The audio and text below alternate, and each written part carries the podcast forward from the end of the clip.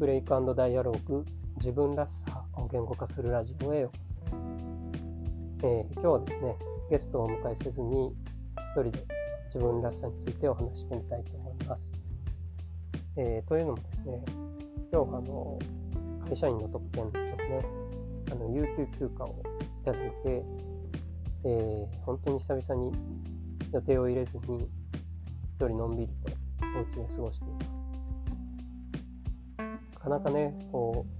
う、有給を取るときって、あの、会社員の皆さん、あの、共感していただけるかもしれませんが、何か予定があって、そのために有給を取ると。えー、まあ、休暇を取ってるんだけど、休んではいないみたいな、あの、そんな状況が、あの、多いんではないでしょうか。こう、子を持つ親の方でしたら、こう、子供の参観だったり、えー、何か行事、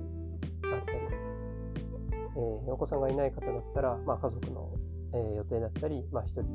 友達と旅行に行ったり、あの何かしらの予定があって、休暇を取るという順番なんじゃないかなと思いますが、今日はですね、久々に、まあ、ちょっと疲れが溜まってたのもあって、あの、アポイントがね、たまたま入らなかったので、えいやという気持ちで休んだるということで、あのお休みをいただきました。えー、今ね、お昼前の時間なんですけども、まあ、午前中はなんだかんだ息子を保育園に送ったり、クリーニング屋さんに、えー、クリーニング出しに行ったり、えー、副業のあのタスクを少しこなしたりということで、え、動いていたんですけども、今少しあの何もない時間が生まれまして、え余裕ができたということなんですね。で今日のテーマはあの余裕と自分らしさということなんですけどもこ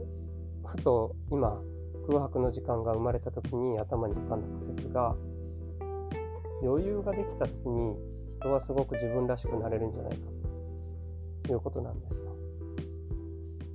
皆さんにちょっとあの問いかけたいのが余裕がある時とない時ってあのどちらが自分らしいですか？ということなんです。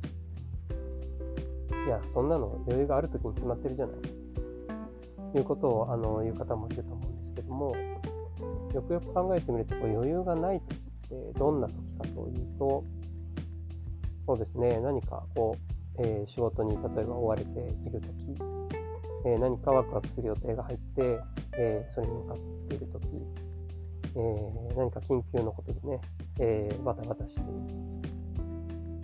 何かしらの目の前のことに向かってアクションできている時が、まあ、余裕がない時だとも言えると思うんですね。えー、じゃあそのアクションってあの必ずしも全部自分らしくないかというとすごく自分が能動的にあの予定を入れて余裕がない時って自分らしくあの過ごしていると思うんですね。ですけど一方で余裕がない時のアクションの全部が自分らしいかというと決してそうではないと思うんですね。中には自分が苦手なことだったり、えー、やりたくないこともやらなきゃいけない。誰かにやれと言われたことも、えー、ことをやっているかもしれない、まあ、そんな時はあの自分らしくない時間かもしれません。要するにこう余裕がない状態っていうのはあの自分らしい時もあるし自分らしくない時もあるそういうのがこうミックスされた状態なんじゃないかなと思うんですね。対してどうでしょうね余裕がある時っていうのはあのー、普段余裕がない人ほど余裕があるとこう頭に何やろうかなっていうふうに考えが浮かんでくるんじゃないかなと思うんです。例えば私でしたら、あの、ふと副業のタスクが終わって、一息ついて、あれなんかちょっと時間空いてるぞってなってですね、あの、久々にポッドキャストでも収録しようかなと思って、今、こうやって収録をしているんですが、すごくこのポッドキャストを撮ってる時間っていうのは自分らしいんですよね。というのも、あの私は結構言葉にすることとかあの話をすることが好きですし、え、言語化するっていうことが、まあ、ある意味得意なことでもあります。なので好きなこと得意なことをできている、えー、そんな時間はすごく自分らしいなと思うんですけどもこれってこう余裕がないとあの後回しになっていたもしくは頭に浮かんでこなかったことなんですよねあと午後の時間もねあの今京都は大雨降ってますけどもまあ雨の中でもできること何かあるかなと思った時に、まあ、普段なかなかね一人で、えー、行動することってあの仕事中以外はないので行きたかったお茶のお店あのやっていれば一人でふらっと行こうかななんて思っていますけどこのお茶の時間っていうのもすごく私にとっては自分らしい時間です。そんなねこう自分らしく過ごしたいなと思ってる方でもしあの余裕がない方がいれば少しね無理やりにでも余裕を設けていると自然とこう自分らしいアクションが頭に浮かんできて、えそれを実行している時はすごく自分らしいなと思えているかもしれませんし逆にそうですね。こうずっと人生余裕ばかり余裕だらけにしてみるとどんどんやりたいことが生まれてきて、え、ずっと自分らしい